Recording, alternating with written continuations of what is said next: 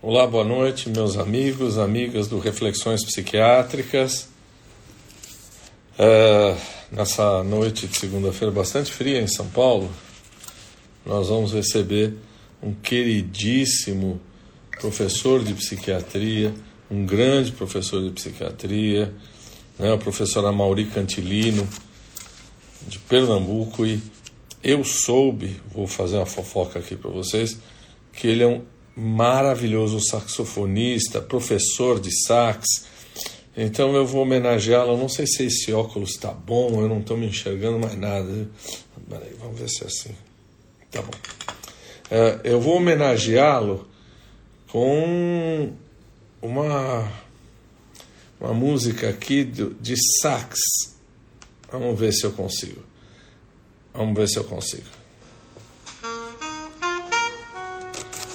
Olha, Mauri.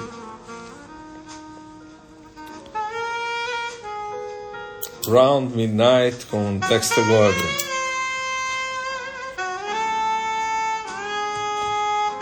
Então a gente hoje vai falar de saúde mental da mulher. Silvia, boa noite, Silvia.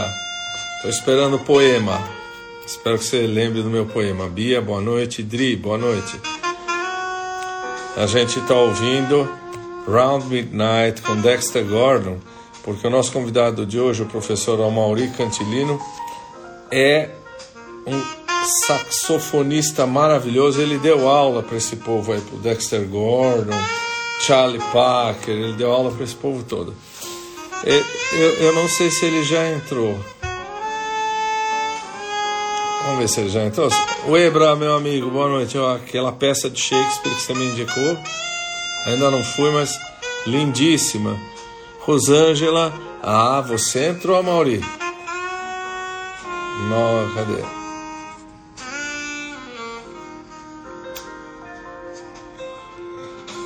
Cauane.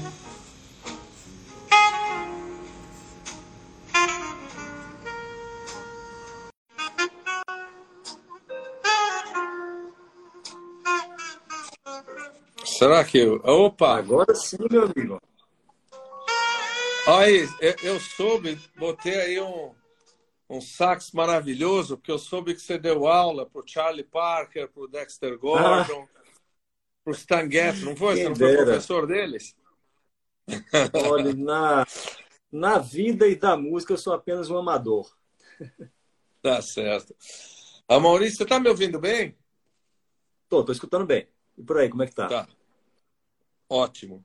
Vamos perguntar aos amigos que estão nos acompanhando aqui. É, a live hoje será sobre saúde da mulher, saúde mental da mulher, né? Sobre é, período perimenopausa, nós vamos falar muito de depressão. As pessoas estão as pessoas entram e estão perguntando para nós o que é. é pessoal, fala para nós aí se vocês estão ouvindo bem a mim e, e ao professor Amauri. Tá? Bom, o pessoal daqui a pouco fala. A Mauri, professora Mauri Cantilino é professora adjunto do Centro de Ciências Médicas da Universidade Federal de Pernambuco. Você é diretor do Programa de Saúde Mental da Mulher da Universidade Federal de Pernambuco. Você é um grande pesquisador, tem vários trabalhos publicados, é uma pessoa que todos nós respeitamos e gostamos muito está lançando um livro daqui a pouco, ou já ainda não lançou, né? Vai sair daqui a pouquinho. Então, vai sair em outubro. Olha, é, vai sair em outubro? Isso. Bom, eu, eu agradeço demais você ter sido gentil e aceito esse convite aqui para a gente bater papo, viu? Ah, o prazer é todo meu, assim. O prazer e a honra, porque no final das contas, é, participar de uma live com Taque Cordaz é hoje um privilégio, viu? Tá Pelo certo. que eu andei observando das lives anteriores, eu fico até intimidado de estar aqui presente, porque vejo que é um grupo seleto de pessoas que, que acaba aparecendo aqui na sua tela. Então, fico muito honrado, muito grato. Não, muito obrigado, muito obrigado. E você faz parte desse grupo seleto. Você sabe que uh, eu nunca ouvi ninguém dizer que não gosta de você. Ah, é? Você é uma unanimidade na psiquiatria brasileira em termos de conhecimento, em termos de ética, em termos de relacionamento pessoal. Todo mundo gosta muito de você, Maurício. Bom, o que, que nós vamos falar hoje? Qual é o prato do dia? O que, que você está estudando agora? Olha, é o seguinte, a, a gente vai lançar em outubro, no Congresso Brasileiro de Psiquiatria, o livro que é Transtornos Mentais na Mulher. Já tem um tempo, né, é, professor, que a gente anda estudando esse assunto, desde 2003, que eu trabalho com saúde mental da mulher, especificamente mais psiquiatria perinatal. O que é, que é psiquiatria perinatal? São aquelas particularidades da nossa especialidade durante a gravidez durante o período do pós-parto. A gente sabe que esse é um período de imensa vulnerabilidade para o aparecimento e para o agravamento de transtornos psiquiátricos na mulher. Né? Talvez seja uma, o período de maior incidência de transtornos psiquiátricos na mulher. Isso por conta de uma série de coisas. Né? É, a gente pode discutir um pouco esses fatores de vulnerabilidade psicossociais e também biológicos que existem durante esse período. Então, podemos falar hoje de psiquiatria perinatal, podemos falar hoje também, se a gente quiser estender o tema, porque quando a gente fala em saúde mental da mulher, isso inclui também a gente falar sobre alguns aspectos psicológicos que têm a ver com a feminilidade, né? alguns aspectos também que podem é, fazer parte especialmente né, da, da, da, vida da mulher, favorecendo né, a possibilidade de transtornos mentais, como a violência por parceiro íntimo, violência contra a mulher, é, a, a, inserção da mulher no mercado de trabalho, como acaba sendo vivenciado essa dupla jornada que a mulher acaba ficando exposta, né?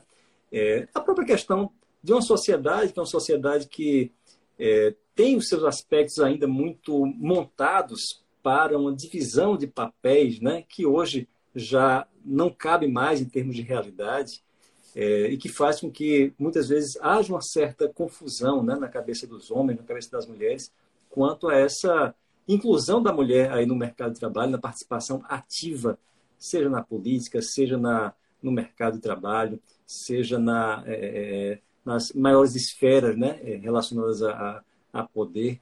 Então, a gente tem aí uma, uma miscelânea de assuntos que a gente acaba estudando aí na saúde mental da mulher. Sem contar né, os, os transtornos psiquiátricos que, que ocorrem relacionados às oscilações hormonais, aos, aos hormônios sexuais femininos, e aí é, foi muito bem mencionado aí a, o climatério, essa época do climatério, e também, porque não não falar do transtorno disfórico pré-menstrual, né? que também é uma coisa bem específica.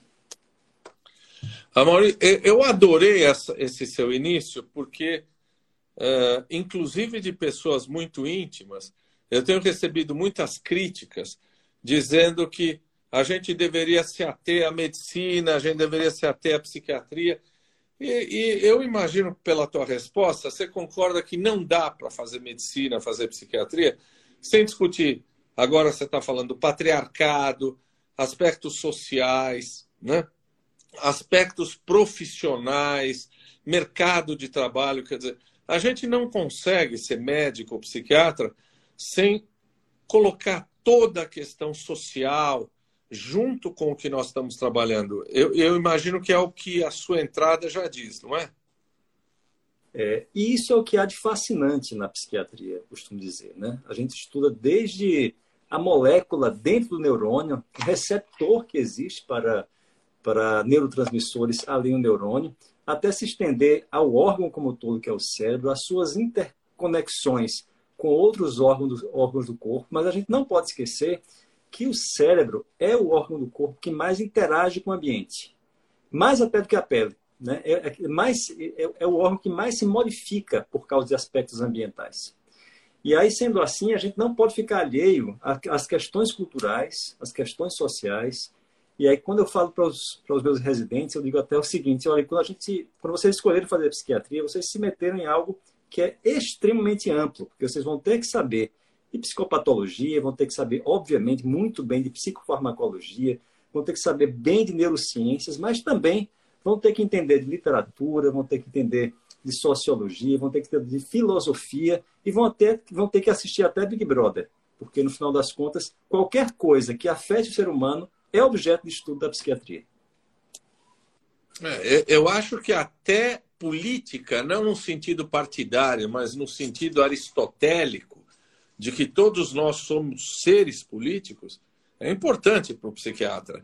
Né? Mas vamos começar o seguinte: a gente sabe e você vai explicar para um monte de gente que está te ouvindo agora, inclusive colegas e não colegas, que as mulheres apresentam maior risco para desenvolver transtorno psiquiátrico ao longo da vida. Né? É, quais são as fases ao longo da vida que mulheres apresentam maior risco de desenvolver transtornos psiquiátricos ou de apresentar transtornos psiquiátricos? É, sobretudo no que tange aos transtornos do humor e, os, e, aos transtornos de ansiedade, que são os transtornos psiquiátricos mais frequentes, a gente observa que a taxa na mulher é cerca de duas a três vezes maior. E quando é que essa taxa passa a ser maior? Sobretudo quando chega a menarca, ou seja, a primeira menstruação. A partir de então, os meninos, as meninas, né, as adolescentes começam a ter uma, uma chance maior de apresentarem depressão e, e transtornos de ansiedade. É, e isso vai até o, o, final da vida reprodutiva com a, a menopausa. Né? Então, durante essa faixa, né, que é a faixa que a gente chama de reprodutiva, a mulher tem uma chance cerca de três vezes maior de apresentar transtornos afetivos do que os homens. Depois a coisa vai voltando a confluir, em termos, em, em, quando a gente pensa em incidência, até que na, é, quando a gente pensa em idoso, a incidência fica mais ou menos parecida entre homens e mulheres. Então, a gente tem aí uma ampla faixa da vida adulta, né, da vida reprodutiva, onde há essa vulnerabilidade maior. Quer dizer, uh, na menarca, quando a menina começa a menstruar, no período pré-menstrual, durante a gravidez, no climatério, todos os períodos de oscilação hormonal são períodos de maior risco na vida da mulher, é isso?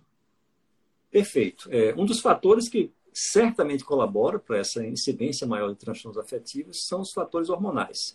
A gente sabe que é, as oscilações nos níveis de estrógeno e progesterona, que são os hormônios sexuais femininos, não necessariamente o nível deles, se o nível está baixo ou se o nível está alto. Não adianta a gente fazer exame para a gente saber isso. Porque, na verdade, são as oscilações abruptas nos níveis dos hormônios sexuais femininos que podem provocar um certo desbalanço, vamos chamar assim, da neuroquímica é, cerebral.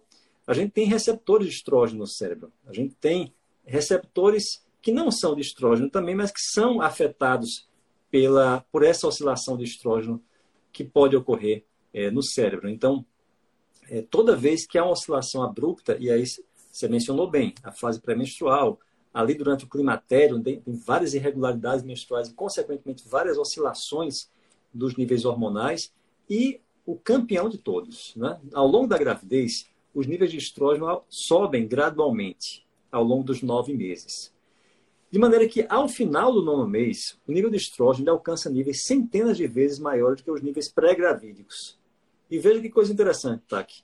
Nas primeiras 48 horas de pós-parto, esses níveis que estavam lá em cima, num pico que a mulher nunca teve na vida, vão cair abruptamente para os níveis pré-gravídicos.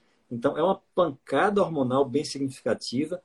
Se a gente pensa em gravidez e puerpério, num período onde a mulher sofre, né, ou, ou pelo menos está sujeita a uma série de, adaptações também psicossociais. Vamos imaginar, né? É, você deve conhecer o mito de Deméter, né? É, hum. a, a, deusa grega que foi tirado o filho dela e Deméter estava disposta a matar a humanidade inteira para poder recuperar o filho dela. Então é isso que a sociedade espera de uma mãe. A gente teve ontem o, o Dia das Mães e as mensagens todas foram colocadas dessa maneira, né? A mãe como uhum. uma heroína, a mãe como uma protetora, a mãe com, que sacrifica a vida dela pela vida dos filhos. E aí é isso que se espera da mãe, é isso que a mulher espera que ela faça. Isso é uma carga significativa, concorda comigo? Então essa claro. assunção papel de mãe, essa responsabilidade, essa mudança de papel existencial é algo que eventualmente pode ser sentido como uma carga emocional muito importante. Além disso, é nesse período que ela vai precisar aprender como é que amamenta, e nem sempre amamentar é algo tão simples quanto a gente vê nas novelas. Faz fissura, dá dor mamária, né? faz com que ela acorde duas, três vezes ao longo da madrugada e ela vai ter uma privação de sono que vai ser muito significativa e a gente sabe que privação de sono é um dos maiores desencadeadores de transtornos do humor. Ela vai ter é, uma alteração significativa na estrutura familiar, porque é, antes existia ali, né, se for uma primípara, existia o, o, pai e a mãe, né?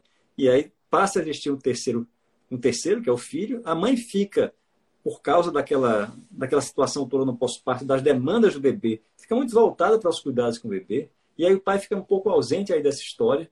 nem todo pai ele consegue dar uma, uma, uma mãozinha, né? Dar, mãozinha não, né? Aquela contribuição, vamos chamar assim, para os cuidados com o bebê. E aí isso muda um pouco a dinâmica. A gente tem uma presença maior de familiares em casa, se, até se tudo der certo. No entanto, a, a, sogra, a sogra que aparecia lá uma vez por mês, passa a aparecer todos os dias, começa a dar é, é opinião, é, conselhos que eventualmente são bem-vindos, mas eventualmente não são bem-vindos. Né? Além do que, a gente falou do mercado de trabalho. A mulher, ela no pós-parto, ela vai ficar ali durante quatro meses, seis meses, às vezes mais tempo fora do seu ambiente de trabalho.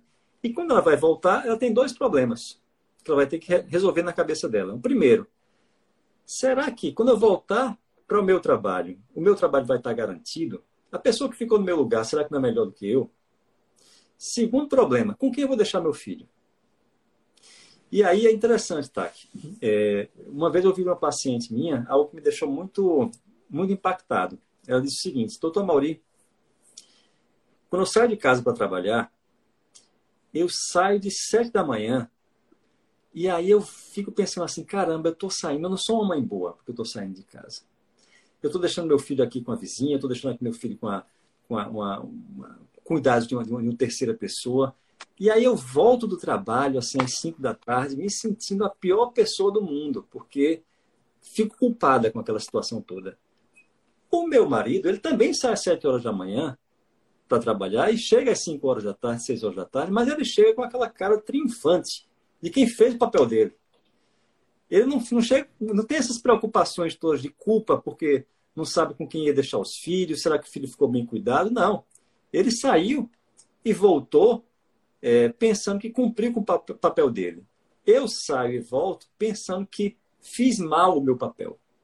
Percebe que existe uma, algo diferente que ocorre claro. é, nas mulheres, né?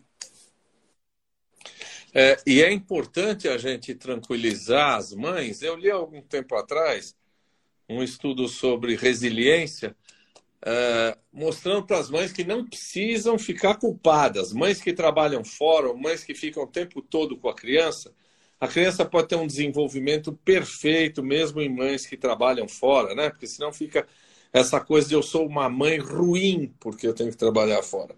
Agora, uh, vamos lá. Eu lembrei de uma, de uma doença, aí você vai me dizer, que o estrógeno e a progesterona protegem. E a hora que você começa a ter a queda, sobe. Quer dizer, parece que na esquizofrenia é mais em homens e a mulher fica protegida. A hora que você entra no climatério e menopausa, alguém falou aí, você aumenta o risco de esquizofrenia. Só dar um abraço para o nosso querido professor Carlos Vasconcelos, que está te assistindo aí. Essa live vai ficar gravada. Tá?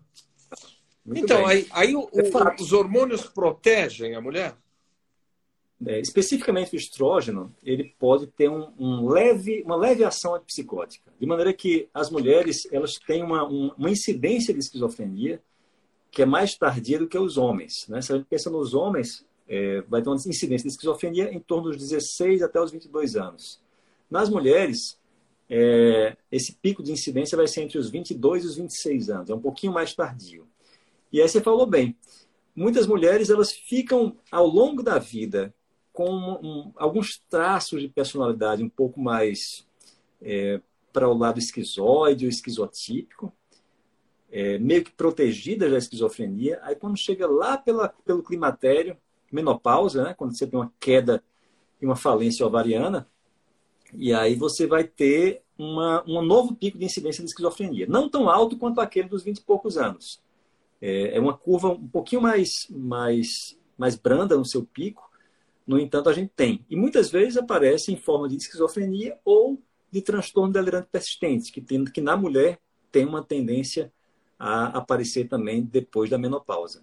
Então é fato, é, o estrógeno tem, tem, um papel protetor. Não só tem isso, como tem alguns trabalhos, tá, que colocam é, a, a terapia de reposição estrogênica como também uma possibilidade de tratamento de esquizofrenia, que nunca vingou, na verdade, na psiquiatria isso. Mas se você pesquisar na, no, no é, ensaios clínicos sobre estrógeno é, como tratamento para esquizofrenia, você vai encontrar, eventualmente, um artigo ou outro que é, foi melhor do que placebo. Tá. Eu, eu fiquei agora meio atrapalhado com uma pergunta que veio do nosso amigo, mas é, muita gente aí está é, é, é, ouvindo da gente alguns conceitos médicos e eu queria que você pudesse. É, deixa eu tirar os comentários aqui, pedindo perdão aos amigos, senão as pessoas não. E vou tirar o tal do selo, porque eu não quero que ninguém compre selo. Aqui não é filatelia. É, fala para gente, porque imagino que todo mundo saiba, mas não acho que seja assim. Qual é a diferença entre climatério e menopausa? E no consultório, quando você pega uma paciente que tem, que começa um quadro depressivo, seis meses, oito meses, nove meses, dez meses depois da gravidez, e você fala em depressão pós-parto, ela fala: não, depressão pós-parto é só um mês, dois meses, três meses. A gente tem um conceito expandido disso, não é? Você pode falar desses dois conceitos? Claro. É, menopausa e climatério. É, a menopausa é a última menstruação. Tá? Então, é, vamos imaginar aí por volta dos 50, 52 anos, a mulher vai ter a sua última menstruação. E é interessante como o diagnóstico de menopausa a gente só dá 12 meses depois que ela ocorreu, porque a gente só considera que houve menopausa se a mulher teve a menstruação, que foi a última, e passou 12 meses sem menstruar. Então a gente diz, ela teve a menopausa ali 12 meses atrás. Por quê? Porque durante esse período próximo da menopausa, a mulher tem várias irregularidades menstruais que vai levar também a várias irregularidades do ciclo, do tempo do ciclo dela. Então, aquela mulher que tinha um ciclo regular de 28 dias ou de 30 dias, ela começa a ter irregularidades, passando dois meses, três meses sem menstruar, aí vai lá, menstrua, depois, três semanas depois, menstrua de novo, depois passa quatro meses sem menstruar.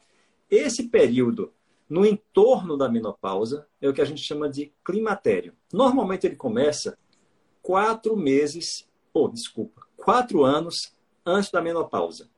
Ela começa a ter algumas alterações hormonais e, consequentemente, menstruais, até que quatro anos depois, cinco anos depois, ela tem a menopausa. Então, esse período prévio a gente chama de climatério é, e depois menopausa, última menstruação. Ficou claro? E o período expandido? Ah, do, do pós-parto, nesse caso, né? Isso. É, é interessante isso, porque durante a, a, Quando a gente pensa no sistema de classificação em psiquiatria, é, o, o, um dos principais que a gente tem é o chamado DSM, que é o sistema de tá classificação. Está picotando, tá picotando para você. Ah, é? E agora, melhorou ou não? É, agora, agora voltou. Agora voltou. Tô, tô te ouvindo bem. Voltou? Muito bem. Se a gente voltou. pensa no sistema de classificação em, em psiquiatria. E agora? Melhorou, Taki? Eu acho que nós vamos ter que partir para o 3G, para o 4G. Você não quer. Não Deixa quer ver aí se no seu 3G, 4G funciona melhor? Vai aí.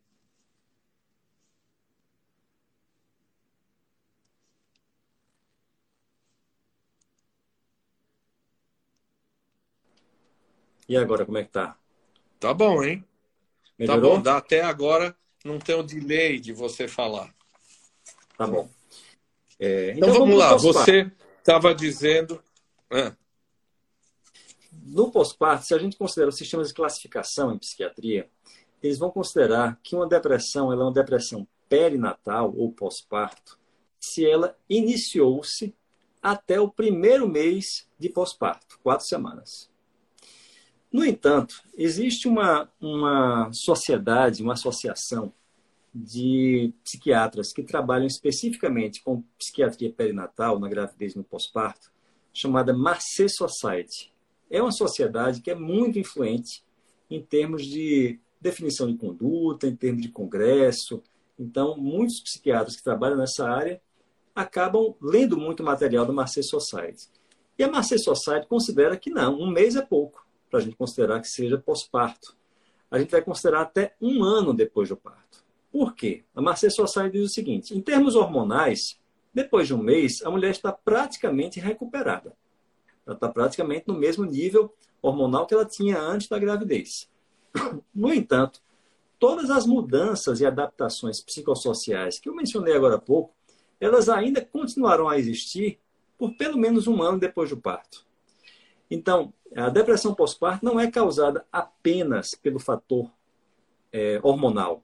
Ela também é causada e influenciada pelos fatores psicossociais, por todo o aprendizado que ela vai ter que ter durante esse período, que vai se prolongar por pelo menos um ano. Então, considera-se que uma depressão, de acordo com a Marseille Society, que surja até um ano depois da, da do parto, ela pode ser considerada depressão pós-parto. Eu acho que eu te joguei rápido para depressão pós-parto antes da gente falar, né? Da concepção, da gravidez. A gente queimou etapas, né? Uhum. É...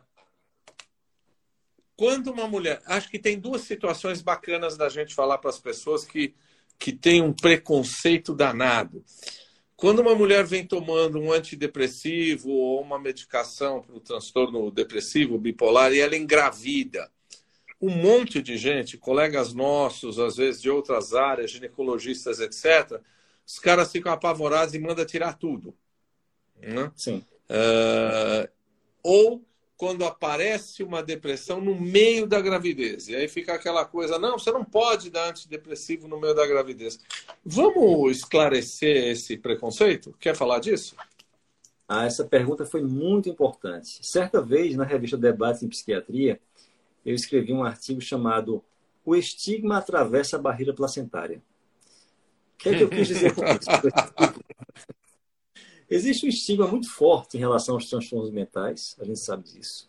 Existe um estigma muito forte em relação à própria psiquiatria e existe um estigma muito forte em relação ao uso de medicações, quaisquer que sejam, durante o período da gravidez. Se você juntar o estigma que tem com os psicofármacos com o estigma que tem sobre o uso de medicação na gravidez, a gente vai ter aqui uma, um super estigma que faz com que muitos médicos fiquem receosos da prescrição, muitas pacientes elas consideram que, sejam, que seja muito perigoso utilizar um antidepressivo, por exemplo, durante a gravidez, quando na verdade os dados de literatura não mostram isso. Os dados de literatura mostram que a taxa de malformação congênita, por exemplo, é muito semelhante ao que se observa na mulher que nunca usou antidepressivo durante a gravidez.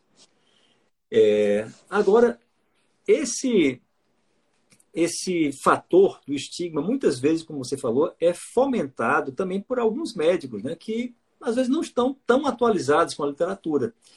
Uma vez eu fiz uma pesquisa aqui, tá, aqui, na, é, aqui em Recife, junto com um grupo de Buenos Aires, onde a gente avaliou é, cerca de quatro, 200 e poucos médicos. Eram médicos da família, psiquiatras, eram neurologistas, gastroenterologistas, cardiologistas, gineco-obstetras. E o que foi que a gente observou?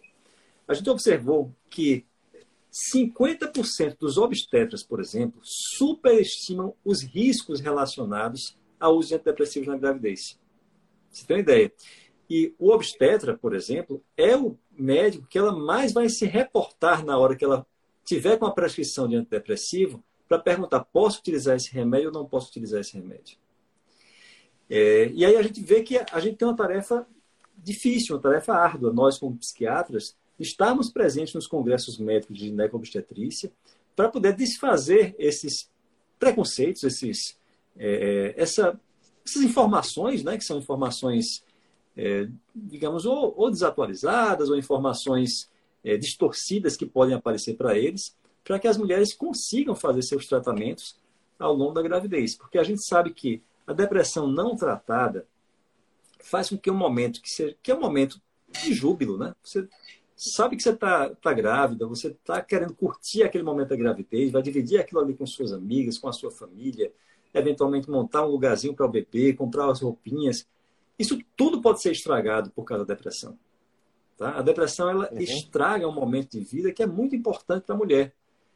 É, e é um momento de vida importante porque eu, eu digo o seguinte, tá? Teve uma, uma, uma época da minha vida que eu estava lendo muito filosofia. Você gosta de filosofia, né? Eu tenho, aí, né, eu tenho uma pós em filosofia. Ah, pois é. E eu estava lendo sobre filosofia da existência. E aí eu comecei a ficar com mania de perguntar para as pessoas é, algumas perguntas existenciais. Uma que eu fazia era o seguinte: perguntava para um monte de gente, qual foi o momento mais importante da sua vida? Eu vou te falar, para as mulheres que têm filhos, era quase unanimidade a resposta: foi o nascimento do meu filho. Então a gente está falando do momento mais importante da vida da mulher, né? que é a gravidez, o pós-parto, a chegada de um filho. É o momento mais importante da vida da mulher. Mais importante do que o dia do casamento, mais importante do que o primeiro beijo, mais importante do que a primeira relação sexual, mais importante do que a formatura. Imagine, no momento mais importante da sua vida, você está passando por ele com quadro depressivo, sofrendo, pensando um monte de coisa negativa, com nível de ansiedade lá em cima, preocupações, falta de vontade, falta de prazer. As mulheres, inclusive, se sentem muito culpadas quando elas estão deprimidas durante esse período. Por quê? Porque uhum. ela sabe que era esperado que ela tivesse contente. Porque, no final das contas, ela pensa na cabeça dela: poxa, é uma benção estar tendo filho. Tanta gente queria ter filho, eu, eu, eu tenho filho, eu estou grávida e eu não estou conseguindo aproveitar esse momento, não estou conseguindo é, ter prazer com esse momento. Então elas se sentem culpadas. Não é à toa, TAC, que ao longo dos últimos 10 anos a gente teve uma diminuição no número de suicídios em mulheres na Europa, exceto no período perinatal. Sabe por quê? Porque durante esse período elas não recebem tratamento. Ou não recebem tratamento porque elas não falam sobre o sofrimento delas, com medo do estigma, né? Com medo de se revelarem deprimidas nesse momento, ou com medo de usarem as medicações. Tanto elas com medo de usarem as medicações, quanto os médicos com medo de prescreverem as medicações. E aí é importante que você faça essa pergunta para que a gente possa diminuir aí os preconceitos e falar para as pessoas. Os antidepressivos são relativamente seguros durante a gravidez. Eu digo relativamente porque assim eu comparo com outras medicações né? eles são relativamente seguros. Uhum. É, você tocou num ponto adequado que a mulher, quando tem uma depressão durante a gravidez ou no pós-parto, ela é quase crucificada, porque todo mundo espera dela que ela fique muito feliz. E ela está deprimida e o pessoal cai matando. Um outro negócio que eu acho que é importante lembrar, Maurício, é que Tá bom, eu não vou tomar antidepressivo durante a gravidez, eu estou deprimida. A depressão em si é um fator de risco para malformação na criança. Não é só a depressão se você não tratar. Não é isso? Você trabalha com transtornos alimentares, né? Um dos grandes problemas que a gente tem com a depressão não tratada é exatamente a nutrição materna.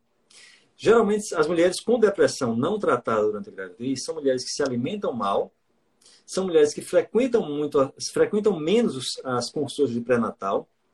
Geralmente são mulheres que vão utilizar mais álcool e outras drogas. Também são mulheres que usam mais outros medicamentos, elas vão deixar de usar o antidepressivo, mas vão utilizar mais medicamentos para tontura, mais medicamentos para gastrite, mais medicamentos para outros problemas, outros, né, que, que, que o transtorno psiquiátrico ele abre a porta para outros problemas. É, e são mulheres que também vão ter uma chance maior de fumarem em excesso durante a gravidez. Então, veja que alguns fatores de risco vão estar relacionados ao fato da mulher estar deprimida. E são fatores de risco que podem levar a uma série de complicações, como parto prematuro, como malformação congênita, como é, bebê pequeno ao nascer, né? É, alterações significativas do neonato. Então, é, o fato de não, não estar tratando a depressão não deixa a mulher segura. Sem contar, tá, que uma segunda questão, que é o seguinte: o maior preditor de, de depressão no pós-parto é depressão durante a gravidez. Então, se a mulher está deprimida durante a gravidez, está com um nível de ansiedade muito alto, ou teve um estresse muito significativo durante a gravidez, ela tem uma chance muito maior de ter depressão pós-parto. E a gente sabe que a depressão pós-parto, ela também estraga um outro grande momento agora de duas pessoas, da mulher e do seu filho. Tá? É, é durante esse período. E do marido, né? Um vínculo. Do marido. É, também. E, e, é nesse momento do pós-parto também que vai se formar o vínculo da mãe com o bebê, com a mãe, a mãe com o seu filho. E esse vínculo precisa ser um vínculo seguro. Né? Tem um autor chamado Bowlby que ele, que ele descreve, né? O que é o que é o vínculo seguro, o que é que é o vínculo inseguro. E se observa o seguinte: se a mulher está deprimida durante o pós-parto, apenas 40% delas conseguem fazer um vínculo seguro com seus bebês, versus 90% das mulheres que não estão deprimidas. E a gente sabe que o vínculo seguro tem uma relação muito estreita com o nível de estresse que o bebê vai enfrentar.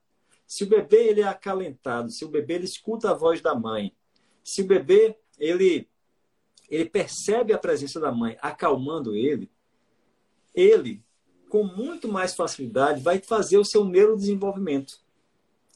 E aí você vai observar que, infelizmente, os bebês de mulheres com depressão pós-parto, o que acaba acontecendo nos estudos de coorte que avaliaram depois de 5 anos, 10 anos, o que acaba acontecendo é um desenvolvimento cognitivo mais baixo, é um desenvolvimento afetivo mais comprometido, é o maior aparecimento de transtornos mentais. Então, é, é muito importante que a gente entregue para essa mãe a condição de cuidar dos seus filhos, a condição de formarem vínculos saudáveis que vão ser saudáveis não só para ela, que está precisando do remédio ou está precisando do tratamento psicoterápico, né? mas vai ser saudável também para o filho, que não está precisando do remédio, mas está precisando de uma mãe que esteja em condições de cuidar dele. As pessoas falam muito do contato visual entre a mãe e a criança, do olho no olho, não é? É, Amaury, nós esquecemos três coisas. Certo? Eu esqueci, você certamente tem isso na cabeça. Três momentos onde a mulher é submetida ou tem questões hormonais importantes ou psicossociais importantes, que também está relacionado com mais problemas psiquiátricos. Tratamentos de infertilidade, aquelas bombas hormonais que elas tomam. Pós-aborto, né? principalmente quando não recebe apoio psicossocial. Eu, eu estive num congresso na Inglaterra um tempo atrás que eu estava vendo uma coisa de papel da soja, etc., para mulheres que têm menopausa muito precoce, menopausa cirúrgica muito precoce. Porque eles falavam de risco de problema de Alzheimer, quando você tem uma menopausa muito precoce. Essas coisas também a gente não falou e são muito importantes né, nessa área que você trabalha. Sem dúvida alguma. Foi interessante você falar da, de outras, é, digamos assim, outras alternativas de tratamento que não são as tradicionais, né, de reposição hormonal, porque até os anos 2000, mais ou menos, se falava da reposição hormonal como a, a, a grande solução da vida da mulher, né? Até que se descobriu que a terapia de reposição hormonal poderia causar é, um maior aparecimento de câncer de mama. E ao contrário do que se pensava antes, que diminuía o risco de doença cardiovascular e de, AVC, uhum. era o contrário. Ele aumentava a uhum. chance de doença cardiovascular e AVC. É claro que assim existe um, um timing, né? um tempo ótimo para você fazer a reposição hormonal para trazer os benefícios todos para as questões afetivas e cognitivas, sem ter tanto risco assim em termos cardiovasculares, né? que é exatamente o período que a gente chama de perimenopausa, é antes de chegar à menopausa. Mas você falou de outros tratamentos também que podem ser importantes. Né? Aí você falou da soja. Então, tem, tem outras possibilidades também de tratamento que são alternativas à reposição hormonal tradicional que não que tenderiam, que não tenderiam a causar tantos problemas assim a longo prazo. Foi muito bem lembrado. Agora, é, só tem um problema, porque a terapia de reposição hormonal já está muito bem estabelecida como, como sendo um fator que poderia reverter a vulnerabilidade é, em termos de humor e em termos cognitivos. Já está muito bem estabelecido. As outras terapias, que seriam terapias mais alternativas, ainda não, a gente ainda não tem esses dados que possam mostrar que existem benefícios também é, em termos é, psiquiátricos em termos cognitivos. É, eu estou escrevendo um pequeno livrinho aí, vai sair daqui a pouco também, com o professor César Fernandes, presidente da Associação, da Associação Médica Brasileira, sobre algumas questões ligadas ao pós-parto, ou ao parto, ou à gravidez, etc. Uh, tem outras coisas que são importantes antes da gente falar de blues, de depressão, etc. Vamos falar um pouquinho de outras coisas, por exemplo, toque na gravidez pode aparecer, pode piorar, ansiedade na gravidez, álcool e drogas na gravidez. Vamos falar de outras coisas, transtorno alimentar, que outras doenças psiquiátricas podem piorar, aparecer durante a gravidez? Ah, foi muito bem lembrado. Já que você vai fazer um trabalho sobre toque na gravidez, não deixe de mencionar, não deixe de citar lá o meu artigo, que é o mais citado de todos. Tem mais de 100 citações. trabalho, é, foi um trabalho que a gente publicou na Comprehensive Psychiatry, que, enfim, caiu nas graças da, da eu apareci até no Globo Repórter, na época que esse, esse trabalho foi publicado. É, e foi um trabalho que mostrou que até 30% dos diagnósticos da mulher do transtorno obsessivo compulsivo, a incidência foi durante o período perinatal. Então, se você considerar que esse período perinatal durou aí no máximo um ano e oito meses, um ano e nove meses, a gente vai ter o maior pico de incidência de toque na mulher vai ser durante esse período. A gente não pode desprezar isso. E o curioso, tá, que aqui o, o toque durante o período perinatal ele vai cursar com é, obsessões, mais caracteristicamente obsessões de, é, de ideias, né, de, de, ideias de agressividade, tá? Então, são, hum. obviamente, né, são, são ideias egodistônicas, ou seja, a mulher não queria estar pensando aquilo ali, aquilo ali não faz parte do, do que ela considera que seja o valor dela, ou do querer dela, mas vem obsessões de agressividade, que, que são bem frequentes, é, e também é, compulsões de checagem e limpeza, são muito frequentes durante esse período. Então, é, obsessões de agressividade e compulsões de checagem e limpeza, que a gente observa que aparece desproporcionalmente mais no toque durante o período perinatal do que no toque que tem a incidência fora desse período. E aí naquele, nesse artigo aí Essa mulher isso. não tinha toque antes. Perdão, essa mulher não tinha toque antes da gravidez e o toque aparece primeiramente na gravidez, é isso? Fenômeno no novo. Isso, no pós-parto, isso. É, ou seja, 30% dos quadros de toque diagnosticados na mulher aparecem primeiramente durante a gravidez e o pós-parto. É, mas você falou também de outros transtornos de ansiedade, é fato. A gente observa que, por exemplo, quando a gente fala de depressão pós-parto, existe um componente ansioso muito proeminente. Mas muitas vezes esse componente ansioso é tão proeminente que ele vai preencher também critérios para o transtorno de ansiedade generalizada. Então, a incidência de TAG, transtorno de ansiedade generalizada, durante o pós-parto também é imensa. Transtorno do pânico. Antes se pensava que a gravidez e o pós-parto eram protetores em relação ao transtorno do pânico. Hoje se sabe claramente, não tem nada disso. Durante a gravidez, a gente sabe que a taxa é mais ou menos semelhante, mas durante o pós-parto, a incidência de transtorno do pânico e a, e a exacerbação de sintomas pré-existentes ocorre com muita frequência. Tá? Então, o pós-parto não é protetor, pelo contrário, ele pode agravar um transtorno de pânico já existente e ter novos casos. É, e também um outro transtorno que aparece muito frequentemente durante a, esse período perinatal, tá, é o transtorno bipolar. Tá? Então, infelizmente, até muitos casos desses que a gente acaba diagnosticando como depressão pós-parto, depois a gente vai ter a surpresa de ter quadros de hipomania, de ter quadros de mania, e a gente vai fazer a conversão diagnóstica para transtorno bipolar. Então, está tá me escutando? Estou te escutando. Tá. É, e aí a gente vai fazer a conversão depois diagnóstica para o transtorno bipolar. Então você percebe que é um período fértil para o aparecimento de vários transtornos mentais, não só depressão. É, eu, eu não sei. Bom, vamos falar um pouquinho de álcool, drogas. Álcool não tem. Acho que não tem quantidade segura durante a gravidez, droga, maconha, tabaco. Eu não sei se você vê esse fenômeno, se você concorda comigo. Eu estou afim de matar um monte de colegas que o cara usou mal e mal um antidepressivo e aí a segunda opção dele é, é canabidiol. O cara fica dando maconha, fica dando canabidiol para os pacientes. Quer dizer, não tem nenhuma. Eu, a meu ver, a literatura ainda não defende isso, né? E uhum. você já viu? Ah, eu vi uma revista americana outro dia, um artigo, canabidiol em grávidas. Você está vendo essa, esse, essa coisa aventureira de ficar dando canabidiol para todo mundo?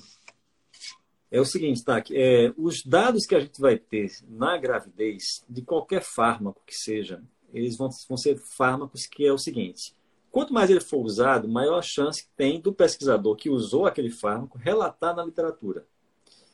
Depois você faz estudos de coorte, depois você faz estudos mais amplos, é, onde você tem países com um sistema de saúde muito bem é, aparelhado em termos de registro, para que você observe uma quantidade grande de mulheres que foram expostas àquela, àquele agente durante a gravidez ou durante a lactação, para você saber depois o que foi que aconteceu. São chamadas, chamadas cortes retrospectivas. É de onde a gente tira os melhores dados para que a gente faça afirmações durante esse período. E, infelizmente, a gente não tem cortes retrospectivas bem realizadas com canabidiol durante a gravidez. E, infelizmente, a gente também não tem é, estudos, e aí é zero de estudo, de canabidiol durante o, a lactação. Então, teoricamente, é, o canabidiol, ele, a gente teria realmente muitas restrições em relação ao uso de canabidiol durante a gravidez e o pós-parto. Sem contar que, assim, é, o uso em psiquiatria do canabidiol a gente fica ainda com uma certa dificuldade né, em, em afirmar com, com uma certa propriedade que realmente pode ser útil né, em, em alguns, em alguns problemas específicos. Né? Precisaria realmente ter ensaios clínicos um pouco mais robustos, né, ter é, meta-análises que conseguissem mostrar é, alguns dados que deixassem a gente mais à vontade para a prescrição, sobretudo quando a gente considera um período de tanta vulnerabilidade que é o período da gravidez e do pós-parto, né? Agora, Agora falando de maconha drogas... não, né? Maconha não, né, Maurício? Rapaz, é, certamente não. Porque maconha, aí tem, é, em relação à maconha especificamente, não como fármaco, né, mas como droga de abuso, a gente tem alguns estudos mostrando que, caramba, é, é, tem efeitos muito deletérios, né, em termos de desfecho, desfechos obstétricos, desfechos neonatais, e, infelizmente, tá. Explica ah, desfecho. As pessoas. Ah, muita gente aí não sabe o que é desfecho. Explica um pouquinho para não médico aí.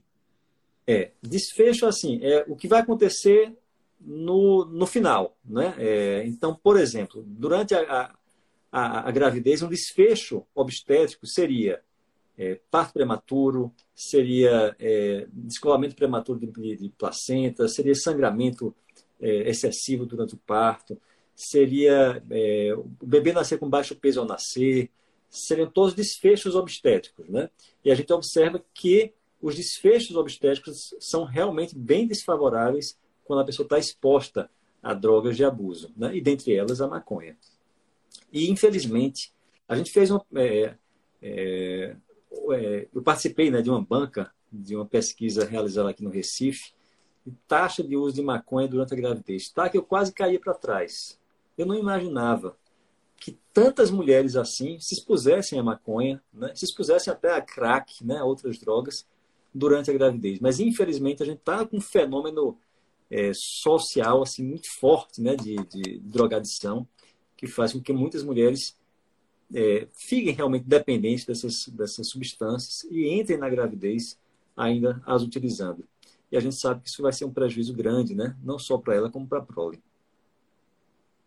Ah, eu li outro dia um artigo que a mulher não se dá conta que ela não fuma maconha, mas o parceiro fuma.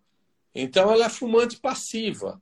Né? E que isso é importante também. Quer dizer, isso ser fumante passivo ao lado do marido que fica fumando maconha também é de risco, não é? Também é de risco. Maconha ou cigarro comum, né? Acaba sendo de risco. Porque, no final das contas, você está tá exposta é, não do mesmo jeito, mas quase do mesmo jeito, né? A, de, a depender da proximidade, realmente quase do mesmo jeito. É.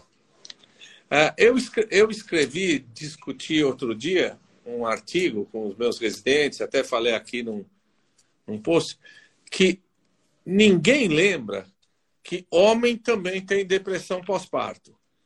E que após o parto da mulher, o número de homens que tem depressão é muito alto. Né? Ninguém lembra disso, mas homem também tem depressão pós-parto? Também tem. É, e é interessante porque é, quando a mulher tem depressão pós-parto, quando a mulher está deprimida, existe uma chance muito grande do marido estar deprimido também. É como se houvesse uma contaminação, digamos assim, do estado uhum. afetivo. É muito frequente haver o casal deprimido.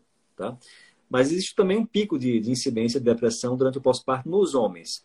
que eu acho que também tem a ver, né? Se é desafio para a mulher, né? É, cuidar de um bebê, cuidar de um filho, edu educar um filho, vai ser um desafio também para o um homem, né?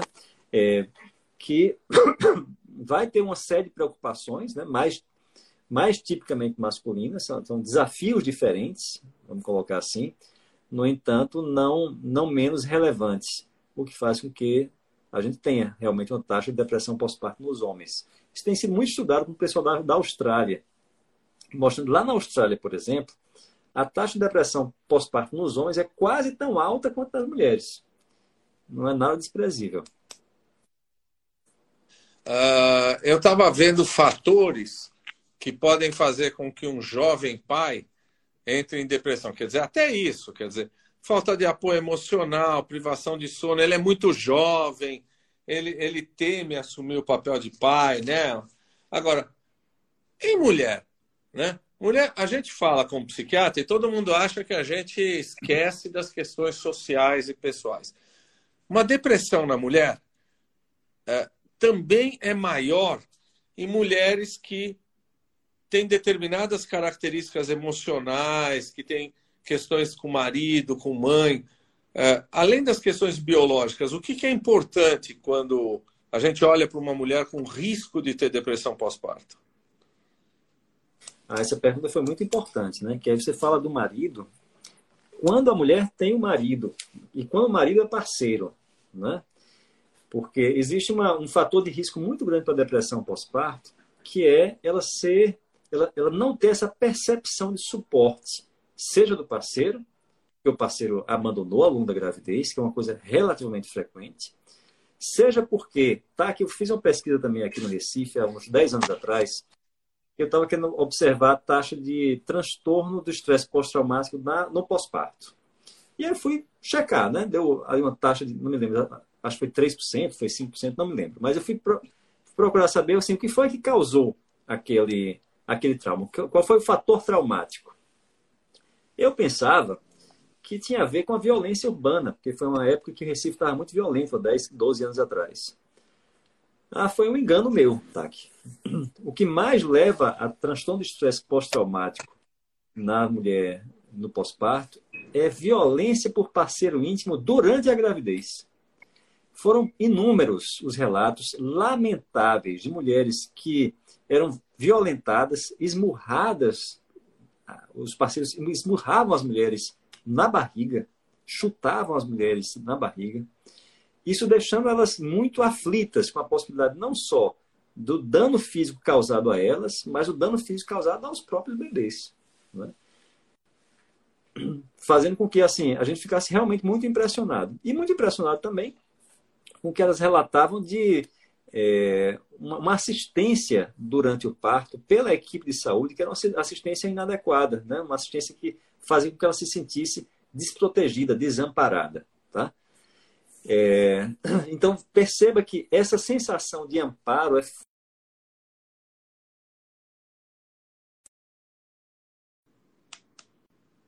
Eu acho que deu uma cortada aí no seu. É, deu uma cortada, mas agora estou ouvindo você. Pode falar. Tá. Tá. É, e a, a, gente sabe é, que um dos maiores desafios da mulher é o seguinte, tá? Quando a mulher tinha um parto, é, das que nós vivíamos, em tempos de caçador-coletor, que era uma comunidade de 100 pessoas, 120 pessoas, você perceba que ela dividia esses cuidados com o filho dela com outras tantas pessoas. Ah, o ser humano, a mulher, é, é talvez a única criatura, a única, o único animal, né, se a gente chamar animal, que precisa de uma outra pessoa para que o bebê nasça. Você tem uma ideia? Porque a, a chimpanzé, por exemplo, né, é, ela tem um, um canal ali, uma, uma, uma é, que, que, pode, que pode fazer com que o, o, o bebê passe sem dificuldade, fazendo com que a chimpanzé, por exemplo, ela tenha seu, seu filho sozinha. Ela prefere a solidão, ela prefere ficar sozinha na hora de ter seu filho do que ter a companhia de alguém. No caso da mulher, ela precisa da parteira, ela precisa da companhia de alguém para que seu bebê nasça. E ela precisa da companhia de outras pessoas para ajudar nos cuidados com o bebê depois que ele nasce. Perceba que nessa nossa sociedade atual, a gente tem um grande desafio, que às vezes para ela ter acesso à mãe dela, que podia ajudá-la nos cuidados com o bebê, a mãe dela está distante quilômetros, né? É, a irmã dela está distante quilômetros. E muitas mulheres estão passando pelo pós-parto sozinhas, sem o amparo do, do, do, parceiro, eventualmente o parceiro até violento, sem o amparo da família e às vezes sem o amparo da comunidade. Porque cada um tem suas coisas a fazer. E esse é um fator de risco enorme. Essas mulheres que estão sozinhas, elas precisam receber um suporte de alguma maneira. Né? precisam ser identificadas ali ao longo da gravidez, para que elas possam, durante o pós-parto, receber esse suporte, seja de uma equipe de saúde, seja da comunidade, seja de quem quer que se compadeça das situações dessas mulheres. É... Eu acho que é por aí. Não sei se é, respondi a sua pergunta. Claro. E, e, o ser humano, né? A gente fala, o homem é, é, é o, o ser humano é, é, é, o bicho que tem uma gravidez mais longa, né? Nove meses. E quando o, o, o filhote nasce, ele não consegue sobreviver sozinho, sem a mãe. Quer dizer, o papel é, é, é, é extenso e muito importante da mãe, né? Nós somos uma espécie que não consegue prescindir da mãe e que tem uma gravidez muito mais longa que os outros animais, não é isso? Isso, o canal estreito faz com que é, o cérebro ainda nasça imaturo, né? Então, o desenvolvimento cerebral ele vai ocorrer fora da, da barriga da mãe, né? E aí, consequentemente, ele vai depender de, de, da, da mãe ou da, ou da comunidade né? para absolutamente tudo, né? Para se alimentar, para poder é, fazer higiene, qualquer coisa que seja. A gente sabe que tem alguns mamíferos que já nascem e eles já vão procurando alimentos sozinhos, né? com suas próprias pernas. Né? Uhum. O ser humano não, ele demora aí pelo menos alguns anos para ter autonomia. Nos tempos de hoje, tá, tem demorado décadas para ter autonomia, né? Se a gente pensa na sociedade. É, é, a... Da maneira como a adolescência vai até os 40 hoje, não é, Mauri? tem se prolongado, viu? Não tem é? se prolongado. É. é. Pelo menos a gente tem uma Escuta, perspectiva vamos... que essa geração vai viver até os 120, né? Então pode se dar o direito e prolongar um pouquinho a adolescência. Tá certo. É, vamos, vamos fazer algumas perguntas meio é, é, é, assim de resposta rápida, porque acho que tem muita gente querendo saber. Existe diferença entre o, o, depressão é mais frequente em parto normal ou parto cesárea? É, em toda literatura que a gente observa, se, se não for cesárea eletiva, se for cesárea de urgência, a frequência maior vai ser de depressão relacionada à cesárea. Tá? É, agora, tem um dado importante. É, muitas mulheres fazem o chamado plano de parto. E nesse plano de parto, geralmente envolve o parto normal, o parto transpelviano. Né? Quando esse plano de parto, ele por alguma razão tem que ser mudado para uma cesariana, existe não só o fator cesariana, mas existe a frustração de não ter o seu plano de parto sendo executado. Isso tem relação com depressão pós-parto. É, o uhum. plano de parto que não deu certo, mas, sobretudo, é, essa coisa chamada perfeccionismo. O perfeccionismo é inimigo da saúde mental materna. Tá?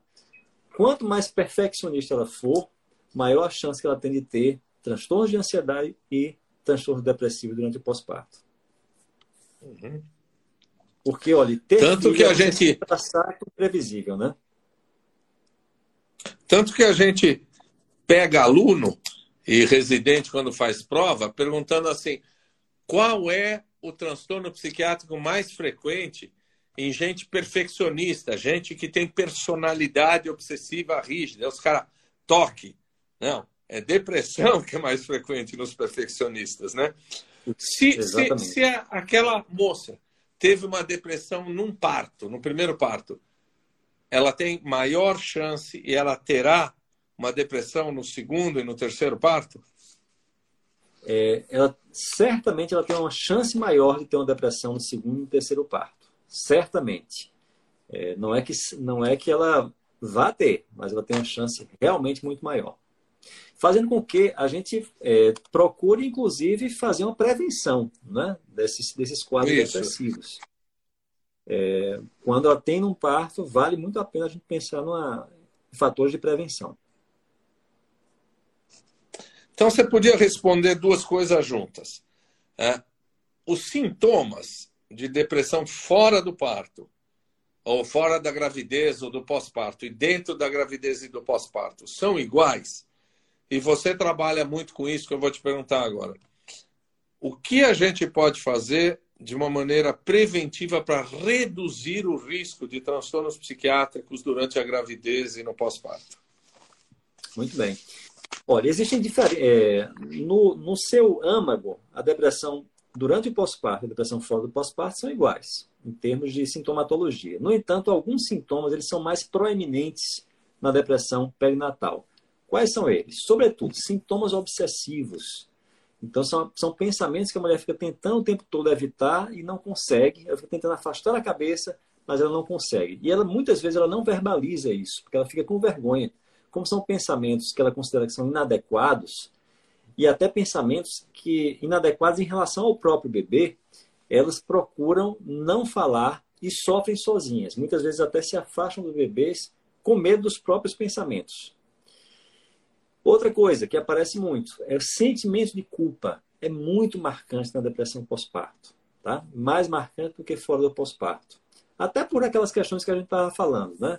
A mulher se sentir que não, não deveria estar sentindo daquela forma. Ela deveria estar sentindo amor pelo bebê dela. Ela deveria estar sentindo aquele vínculo. E de repente ela percebe uma certa indiferença. Então ela se incomoda muito com isso. E um componente ansioso que é muito, muito proeminente. Então, depressão pós-parto sem ansiedade, eu nunca, nunca, não me lembro de ter visto, porque geralmente as mulheres ficam excessivamente preocupadas e muitas vezes essa ansiedade se manifesta também no corpo, com a inquietude. Tá? É muito frequente depressão pós-parto com inquietação psicomotora. São as diferenças uhum. mais marcantes, tá certo? É, tá. A segunda pergunta, tem como prevenir? Existem alguns programas que são programas muito bem bem elaborados, né, realizados por pesquisadores, que são programas que podem ser realizados em unidades de saúde da família, por exemplo, né, em unidades de, de, de, de cuidados especializados em hospitais. E, geralmente, esses programas, as mulheres gostam quando tem, assim, é, a possibilidade de elas dividirem experiências com outras mulheres. Né? Como é que você faz para cuidar do bebê? Como foi que você sentiu isso em relação ao parto? É, também com a, a chamada experiência de normalização. Porque a mulher experimenta uma série de pensamentos durante a gravidez e o pós-parto, e de repente, quando ela percebe que outras mulheres têm também esses mesmos pensamentos, ela se sente menos incomum. Tá certo? Também, a gente assegurar um suporte emocional, desenvolvimento de relacionamentos. Lembrem que o, a, a percepção de amparo social familiar é um dos maiores protetores contra a depressão pós-parto. Também a participação do parceiro e dos familiares nesses programas, né? É, informações e conselhos sobre cuidados, como é que ela pode trocar fralda, como é que ela pode dar e mamar, o que é que é normal, o que é que não é normal em termos de choro do bebê, como é que ela pode acalmar o bebê, que parecem coisas simples, mas se isso é ensinado para ela, isso diminui o impacto do estresse depois. Também, é, informações realistas sobre maternidade. A gente falou de perfeccionismo aqui, não existe mãe perfeita, existe mãe boa muitas, muitas, inúmeras mães boas. Agora, nenhuma mãe perfeita, tá certo? E se ela for perfeita demais, depois o filho coloca defeito achando que ela está perfeitinha demais. Então, assim, não existe mãe perfeita. E a, e a mulher tem que, se, tem que se conscientizar disso. Ela não vai conseguir fazer tudo o que ela planejou. Ela não vai conseguir fazer tudo é, é, da maneira mais, mais adequada, porque, eventualmente, uma coisa ou outra vai falhar. Né? E também a, é, alguns programas que ajudam ela a ter habilidades no lidar com o parceiro e, por incrível que pareça, muitas mulheres pedem isso, no lidar com a sogra, né? que muitas vezes é? causa um certo ponto dentro de casa. Pedem com muita frequência. Com muita frequência. A questão da pobreza, a, a, a sensação de que você não tem suporte social, suporte econômico. A pobreza te traz também maiores dificuldades de fazer pré-natal, né? Essa é uma questão social importante, não é? importantíssima, importantíssima, porque aí já entra o fator econômico, né? Então, como é que eu vou poder cuidar do meu filho, não só em termos práticos, né, de, é, do braçal, mas como é que eu vou poder cuidar do meu filho em termos muito mais que operacionais, é, em termos de como é que eu vou alimentá-lo, como é que eu vou arranjar um, um lugar seguro para ele morar, né? como é que eu vou arranjar uma escola depois para que seja adequada para ele poder se desenvolver. Então, certamente o fator socioeconômico pesa de maneira fundamental. Ah, nós tivemos há pouco tempo atrás uma situação social absurda que uma menina de 10 anos foi estuprada, né? Estava grávida e uh, uma, uma, uma eu ia dizer ministra, mas nem é, é, esse título não lhe cabe, mas isso serviu para falar de uma coisa que é ah, abuso sexual, abuso de adolescentes e crianças, etc., que acabam tendo gravidez muito precoce. Né? Uh, essa é uma área terrível, né? Essa é uma área que adolescente, mãe muito jovem, criança, grávida. Como é que você lida com isso? Quer dizer, o que, que você pensa disso? A gente fez uma pesquisa também aqui no Recife, tá? Ah, também acho que foi uns 10 anos atrás, junto com, você deve conhecer a, a professora Kátia Petribu, e nessa claro. pesquisa a gente é, adolescentes é, puérperas. E a gente viu uma taxa de depressão pós-parto assim, consideravelmente maior do que as, é, do que as puérperas que não eram adolescentes. E aí veja, o que é que acontece? Quando uma menina adolescente engravida, ela não ela, ela vai ela não só vai vai ter quase certo uma falta de suporte do parceiro, que geralmente é uma, é uma menina que não não está com um relacionamento estável, não está casada. Como também ela muitas vezes tem uma rejeição por parte dos pais. Então, uhum. aqueles pais que, né, que até poderiam ampará-la tudo mais, estão irritados, estão muito aborrecidos com elas. Então, ela vai ter uma rejeição dos parceiros, do parceiro, ela vai ter uma rejeição dos pais, e ela vai ter também uma percepção de como é que vai ser meu futuro agora? Né? Como é que vai ser minha perspectiva de estudo, uma perspectiva de entrar no mercado de trabalho, né? minha perspectiva de encontrar um outro parceiro eventualmente, né? É, já tendo filhos. Então você percebe que tem toda uma complicação relacionada à gravidez na adolescência que vai interferir de maneira muito significativa no curso de vida de desenvolvimento é, dessa menina nessa sociedade contemporânea que a gente vive. E você tocou num outro ponto importante, que é abuso sexual. Meninos sofrem abuso sexual também, homens sofrem abuso sexual mas homem não engravida em decorrência do abuso sexual. Isso, particularmente, é muito peculiar e muito sofrido para as mulheres. Né? É, porque o abuso sexual, com muita frequência, é vivido como um evento traumático. E aí você acabar engravidando é como se o evento traumático tivesse presentificado o tempo todo naquela gravidez. Né? É algo que realmente. A criança, requer... aquela que lembra do abuso o tempo todo, né? Pois é, é algo assim, de, de, em termos psicodinâmicos, né, em termos psicológicos, é algo extremamente delicado. É muito, muitíssimo particular. Uh, meu amigo, eu sei que. Escuta, você não vai tocar um jazz aí para nós? Você não vai pegar o seu, o, o, o seu sax aí e dar uma, uma palhinha para nós?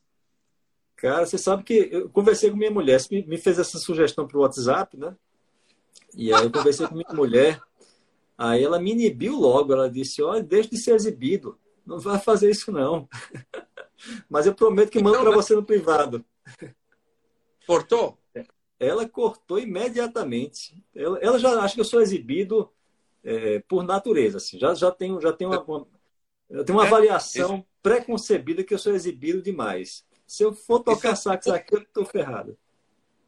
Então, escuta, você que me dá a honra de sempre ser convidado nos seus congressos, agora que a gente está começando a, a ter congresso presencial, você pode me convidar para o seu próximo congresso em Recife e aí você vai fazer um sarau tocando sax ah. aí para todo mundo.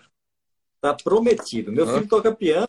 De vez em quando a gente faz uma, uma dupla aqui ele no piano e no saxofone, você vai estar presente aqui na minha casa é, escutando isso. Que idade tem seu filho? Você é muito menino. Que idade ele tem? Eu já tenho um filho de 18 anos. Tenho um filho de 18 oh, mas você... 15 anos. Você disfarça bem. Amori, eu vou te largar agora, mas escuta, eu provavelmente deixei de te perguntar alguma coisa. Você vai falar assim, cara, isso é importante. As pessoas precisam ouvir isso de mim. Tem um, tem um negócio importante antes da gente desligar. Tem algo que você fala assim, olha, você não me perguntou isso, eu quero falar disso. É, falamos de, de, de remédio durante a gravidez, mas realmente não falamos durante o pós-parto, né? É, a mulher ela pode amamentar enquanto ela está é, usando remédio, né? Pode.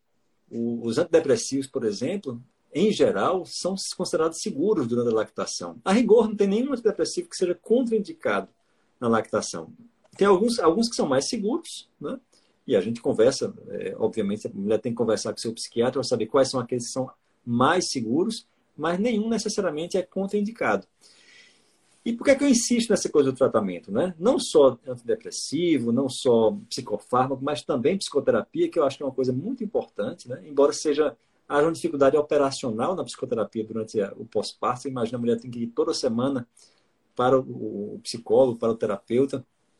É, isso do ponto de vista operacional para uma mulher que está em privação de sono, que está cansada, que está tendo que cuidar dos filhos, às vezes não tem ninguém que ela, ela possa deixar os filhos, às vezes é difícil a psicoterapia.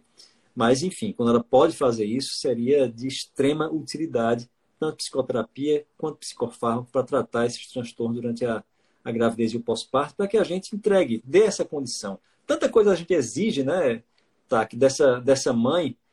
É, então, que a gente observe exatamente aquelas que estão com mais dificuldade, aquelas que, estão, que precisam de mais atenção de nossa parte, para que a gente entregue essa condição. Porque é, tem uma frase de Sarah Hale que diz o seguinte: nenhuma influência é tão poderosa quanto aquela da mãe. Então, para que isso se forme, um laço durante aí essa fase tem que, tem que ser reforçado. Né? É, Ralph Emerson, né, que é um filósofo importante, dizia: os homens são o que as mães fazem deles. E eu vou estender aqui hum. uma música que eu disse a você que eu gosto muito, que eu acho de uma sensibilidade incrível de Roberto Carlos que ele fez para a mãe dele, Lady Laura, né? onde ele diz o seguinte: é, toda vez que eu te abraço e te beijo, sem nada dizer, você diz tudo o que eu preciso escutar de você. Que fala dessa empatia da mãe, né? O quanto a mãe ela pode ser um colo confortador que vai perdurar pela vida inteira, desde que durante a gravidez, durante o pós-parto, ela tenha tido essa condição, né?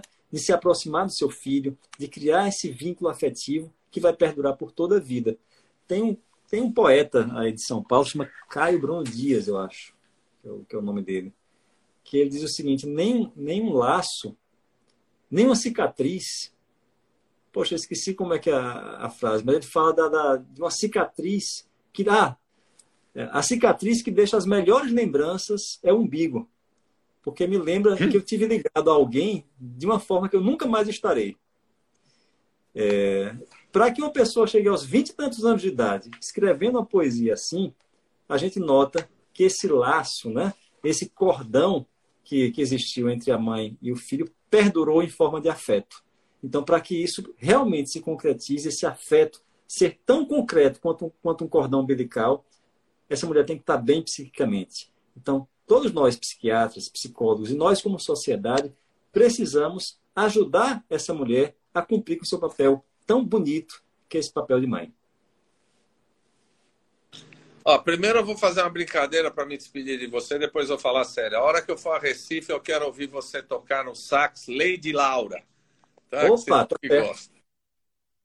Tá topado, e, combinado. E, assim, meu amigo, você, eu acho que você deu um show e o nosso temor como médicos é às vezes falar mediquês, né? Falar uma coisa complicada mas acho que foi muito legal. Você abordou questões do preconceito que as pessoas têm, tá? Então, eu fico muito honrado de ser seu amigo e de aprender com você toda vez que a gente se encontra.